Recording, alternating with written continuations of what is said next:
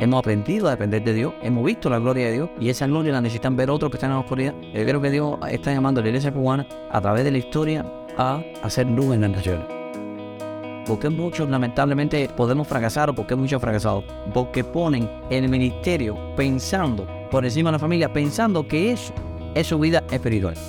No, el ministerio está después de la familia. Entonces, y uno dice, no, ministerio es mi relación con Dios. No, tu relación personal con Dios es una cosa y ministerio es otra.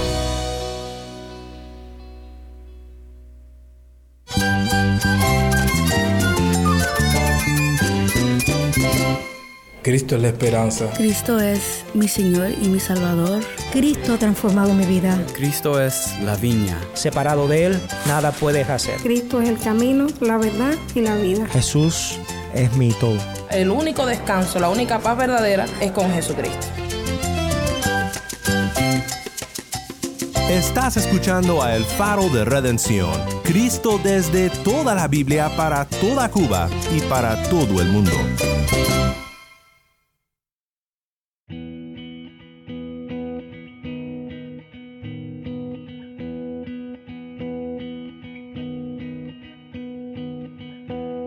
Hola, soy el pastor Daniel Warren. Gracias por acompañarme aquí en El Faro. Hoy damos conclusión a nuestra serie titulada Cuba a las Naciones. Ha sido un privilegio oír de nuestros invitados desde Cuba sobre el importante tema de las misiones. Hoy regresamos con el pastor Karen en La Habana, Cuba. La, roca de la iglesia es Cristo. Y yo le enseño la sana doctrina a través de la palabra de Dios. Cuando tú capacitas el liderazgo, y el, oh, liderazgo local, no crear paternalismo y una dependencia foránea, que nosotros aún la iglesia cubana a veces ha creado paternalismo y una dependencia foránea. No, nosotros tenemos, tenemos la, la Biblia como regla de práctica, fe y conducta. Es la Biblia. Ah, ¿cómo yo puedo garantizar la salud de la iglesia? Que esté asentada y cimentada, como dice en la palabra de Dios. Fundamentada en principios bíblicos.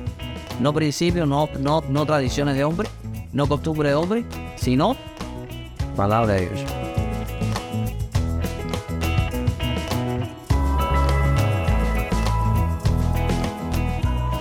Quédate conmigo, en unos momentos más regresamos con el pastor Karen.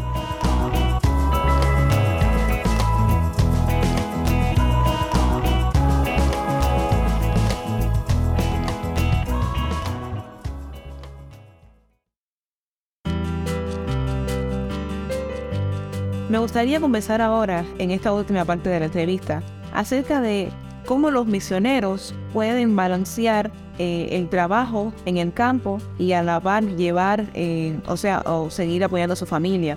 ¿Cómo es esa relación? ¿Te refieres a la familia que está en el campo misionero con ellos o a la familia que están aquí en el país de donde ellos salieron? No, o con ellos, o, o sea, ¿cómo balancean su vida personal sin que les afecte el ministerio? ¿Cómo que la, el ministerio no les afecte la vida personal? ¿Cómo no ser, cómo ser, cómo no ser negligentes en, con la familia y llevar a cabo la obra? Es una buena pregunta que no se aplica solamente a un misionero transcultural, sino a este- el que está aquí también. Y a, los pastores y líderes de la iglesia que a veces están más ocupados en la agenda de, de la iglesia, en la agenda de Dios, que en Dios mismo. Está establecido un orden bíblico, sin importar la cultura o el lugar donde esté un misionero. Mi primer orden es mi relación personal con Dios. Yo como pastor, yo como líder, yo como misionero, yo como cristiano, tengo que tener un orden. En primer lugar es Dios. Mi tiempo a solas con Dios, mi relación personal con Dios. En segundo lugar, Dios estableció la familia. Mi primer ministerio es la familia. La familia es el primer ministerio. Y establecido por Dios. Y el tercero es el ministerio. ¿Qué ha sucedido? ¿Por qué muchos lamentablemente podemos fracasar o por qué muchos han fracasado? Porque ponen el ministerio pensando por encima de la familia, pensando que eso es su vida espiritual. No, el ministerio está después de la familia. Entonces, y uno dice, no, ministerio es mi relación con Dios. No, tu relación personal con Dios es una cosa y ministerio es otra. Ah, que el, el éxito de mi ministerio depende de mi relación personal con Dios. Sí, yo tengo que cuidar mi relación personal, mi, mi encuentro personal con Dios, mi alimentarme en la palabra, dependencia de Dios. Esas son disciplinas espirituales. Que está primero. El ministerio está bíblicamente a dar, tener una relación personal con Dios.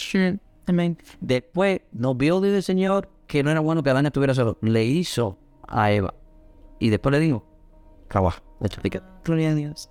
Cuando nosotros violentamos ese orden establecido por Dios, hay fracaso. Entonces, al misionero es esencial que el misionero, pastor, líder, nosotros, es esencial recordar eso. Yo, mi prioridad en el día es mi tiempo personal con Dios.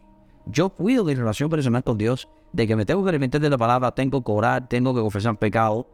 Después mi familia y después mi ministerio. O el trabajo. ¿Ve? Mi servicio en la iglesia. Pero muchas veces piensan que el servicio en la iglesia es mi relación personal con Dios. No, no es así. Y eso la persona no estudió. Ahora, un misionero en el campo sucede igual. Primero Dios, después tu familia y después ministerio. Ah, una fortaleza que tenemos los misioneros que tenemos nosotros es que los misioneros que hemos enviado, todos son llamados. Y todos trabajan. No es que uno, por ejemplo, está como... Es decir, ya ese por ejemplo, tengo, te voy a, estoy pensando en una familia. Una familia, ella es músico, él es médico, sus hijos están en edad, edad escolar, pero todos se sienten llamados. Ellos van al campo juntos. Exacto, como familia. Exacto. Y es una fortaleza. Claro, no todas las familias tienen esa dinámica, pero estamos hablando específicamente de los misioneros que están en el campo. Los muchachos están en la escuela, pero se sienten como misioneros, están siendo testificando en la escuela. Pero cuando bajan a la tribu, que se van a mover a esa tribu, basta la familia completa. Los niños, la, esposa y el esposo son familias misioneras. Amén. Entonces, eso es una fortaleza. Eh, en el caso del ministerio.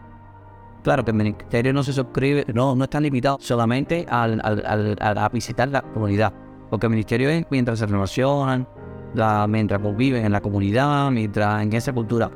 Pero es una fortaleza. Pero vamos a poner aquí hoy, por ejemplo, yo puedo estar en, mi casa, tengo un ministerio acá, en la iglesia, y eh, puedo tener un trabajo. Yo puedo, tengo que saber que tengo que tener prioridades, orden de prioridades según como está establecido. Cuando fallamos en eso, fracasamos.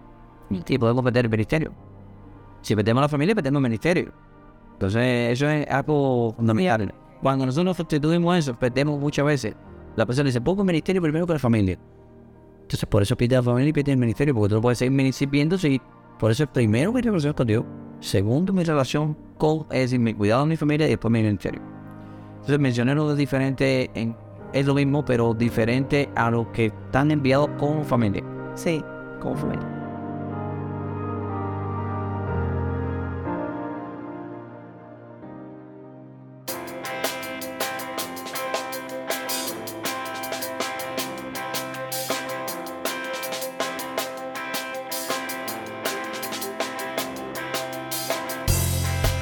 El pastor Daniel Warren. Estás escuchando a El Faro de Redención. Estamos en Cuba con nuestra productora Jennifer Ledford y el pastor Karel Lescalles en La Habana.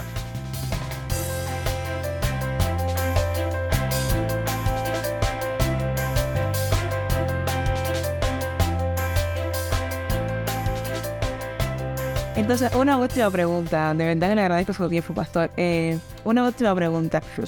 ¿Cómo una vez que la iglesia, o sea, una vez que el proyecto misionero dé fruto y se logre plantar una iglesia, ¿cómo usted ha visto que es bueno el hecho de cuidar que esa iglesia que es joven se mantenga fiel a la escritura? ¿Cómo, cómo, es importante que los líderes sigan en contacto con la iglesia local en el hecho de supervisar el trabajo, de seguir dando ánimo a los misioneros y a los líderes que están en ese otro lugar? Es muy importante saber de que cuando uno planta una iglesia en otra cultura, no podemos crear un paternalismo, por ejemplo, de otra cultura. Eh, si llegan los cubanos a Colombia, como tenemos ahora ya más, más de cinco años, estamos cumpliendo cinco años, perdón, los, primeros misioneros que enviamos, ellos ya plantaron, algunos, en algunos de los equipos ya han plantado iglesias, pero desde el principio desarrollan líderes locales. Y esos líderes locales se van capacitando. ¿Y con quién se capacita? Con la palabra de Dios. ¿Cómo yo garantizo que la iglesia permanezca? ¿Cómo lo garantizo? Enseñando la palabra de Dios. La base, la, roca de la iglesia es Cristo. Y yo le enseño la, sana doctrina a través de la palabra de Dios.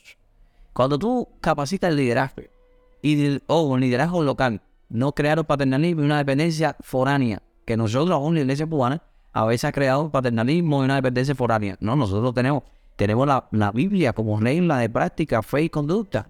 Es la Biblia. Ah, ¿cómo yo puedo garantizar la salud de la iglesia?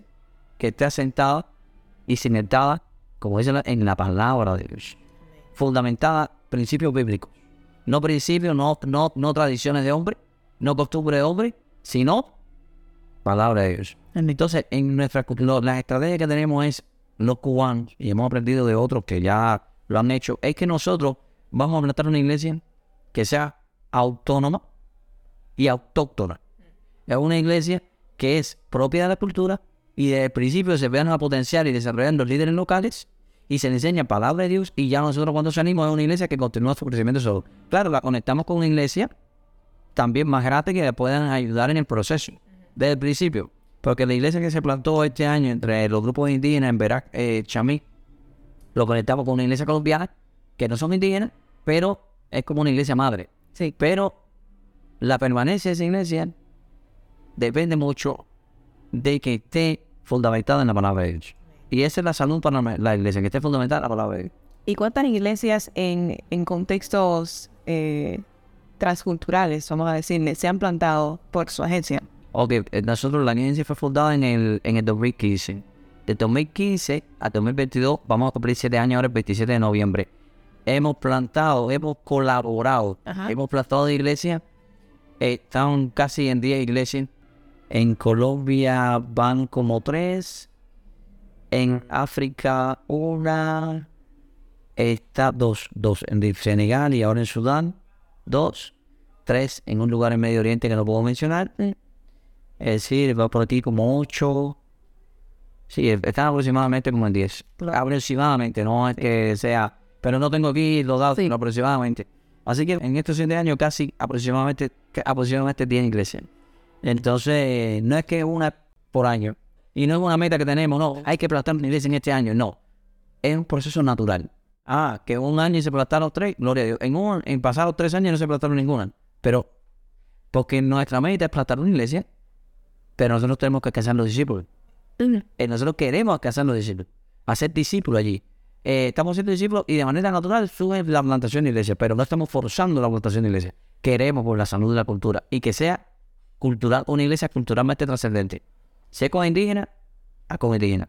Si es con, con, un, eh, con- en, un, en un contexto que son, eh, en este caso, que están en campos refugiados, campos refugiados. No una cubana entre los indígenas, no una iglesia cubana. Es una iglesia indígena que adora en su, en su lengua natal y que tiene líderes eh, allí. Porque de líderes que son indígenas, que, na- que nacieron de nuevo. Porque ellos son una iglesia culturalmente trascendente. Va a alcanzar a su propia cultura. Si vamos a trabajar en un, en un contexto islámico musulmán, que tenemos trabajado en eso, tiene que ser con un contexto que conocen Esa cultura. esa cultura, ese idioma y saben cómo alcanzar mejor que nosotros. Nosotros estamos ayudándole, sirviendo, poniendo nuestro granito de arena, pero realmente es un logro grande si uno logra plantar una iglesia que sea culturalmente trascendente, que trascienda la cultura. Entonces es eso, el cubano va para servir, pero es con una filosofía de sanidad. Yo vengo, quiero ayudar a plantar, pero no vamos a crearle dependencia foránea. Porque si no dice, ah, no, no, no, si no vienen los, los cubanos, no, no es posible, si no vienen los americanos, no pensamos bien nosotros todavía. No es lo mismo ser agradecido a crear dependencia absoluta. No, yo dependo del Espíritu Santo, del Señor, el Señor provee. Y yo he visto, a través de la historia, que cuando la iglesia obedece, el Señor se encarga de proveer todo lo que necesita. Amén. Entonces, eh, yo, pero la iglesia cubana a veces está enferma, no todas, pero está enferma en que yo, para lo que voy a hacer aquí, necesito ayuda foránea. Sí, Señor, es el mismo Dios. Y nosotros nos ha bendecido tanto que ahora podemos bendecir a otras culturas. Y eso es lo que quiero que la iglesia cubana aprenda. Es hemos sido tan bendecidos, Amén.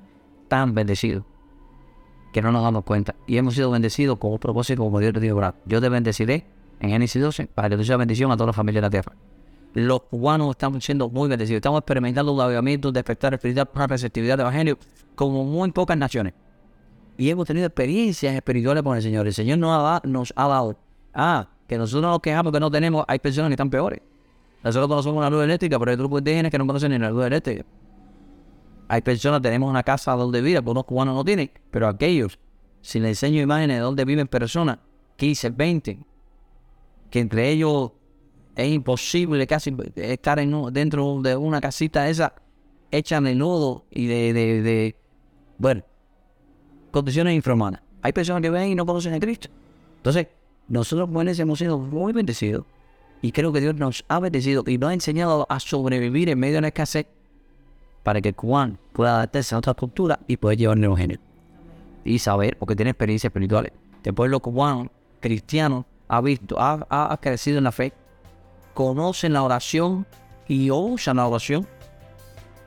Y ha visto la mano de Dios a través en respuesta a la oración.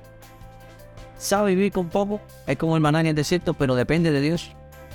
Es creativo, es adaptable. Esa historia de que de Dios aquí haciendo, moldeando al pueblo cubano y aprendiendo a sobrevivir en este desierto, nos capacita para ser misioneros de impacto en otras naciones y adaptable, que es innovador. Pero todo eso por la gracia de Dios. Pero sobre todo tenemos experiencias espirituales. Hemos aprendido a depender de Dios. Hemos visto la gloria de Dios. Y esa gloria la necesitan ver otros que están en la oscuridad. Yo creo que Dios está llamando a la iglesia cubana a través de la historia a hacer luz en las naciones. Entonces, por ahí va la casa. Así que esa es nuestra oración, que la iglesia cubana se movilice y que entienda que tiene un propósito más allá de lo que, de lo que creemos, un propósito divino de ser luz a las naciones. Mi hermano, gracias. Qué bendición todo esto que hemos conversado. Eh, le pedimos a todos nuestros oyentes que sigan orando, por, no solamente por misioneros de aquí de nuestro país, por las agencias misioneras, sino por los misioneros que están predicando el Evangelio con otras culturas y que el Señor nos capacite, nos capacite todos como creyentes para que podamos ser animados y, y edificados para poder predicar el Evangelio en nuestras propias culturas. Dios les bendiga mucho. Amén.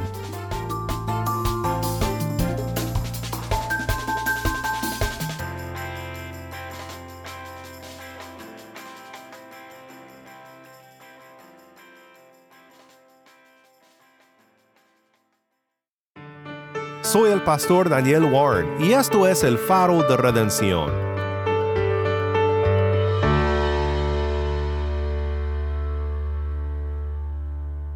Una vez más, gracias Karel y gracias a todos los que nos han acompañado en esta serie Cuba a las Naciones.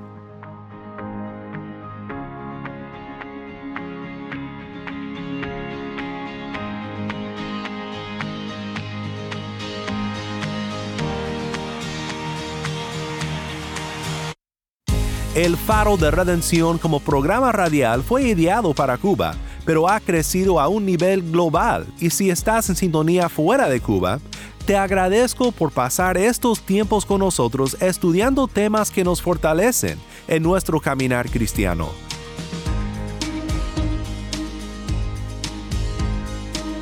¿Tienes una historia que contarnos sobre cómo el faro de redención está impactando tu vida? Mándanos un correo electrónico a ministerio arroba el faro de Nuevamente nuestro correo electrónico ministerio arroba el faro de O si te es más fácil, puedes enviarnos un mensaje de voz en WhatsApp. Nuestro número es 1786 373 4880. Nuevamente nuestro número de WhatsApp 1786-373-4880. Y no olvides que también nos puedes seguir en las redes sociales, en Facebook, Instagram y Twitter. Solo busca el faro de redención. Allí encontrarás más contenido durante la semana para animarte en tu fe y para mantenerte informado sobre el ministerio de El Faro. Para más información sobre este ministerio y sobre cómo tú puedes formar parte de nuestra misión, visita nuestra página web elfaroderedención.org.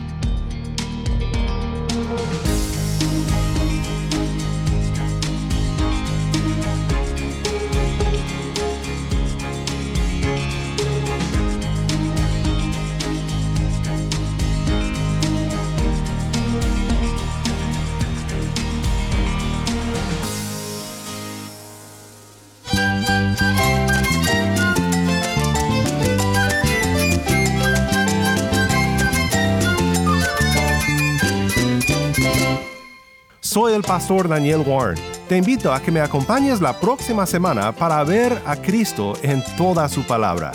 La luz de Cristo desde toda la Biblia para toda Cuba y la voz del pueblo de Dios en Cuba para todo el mundo, aquí en el faro de redención.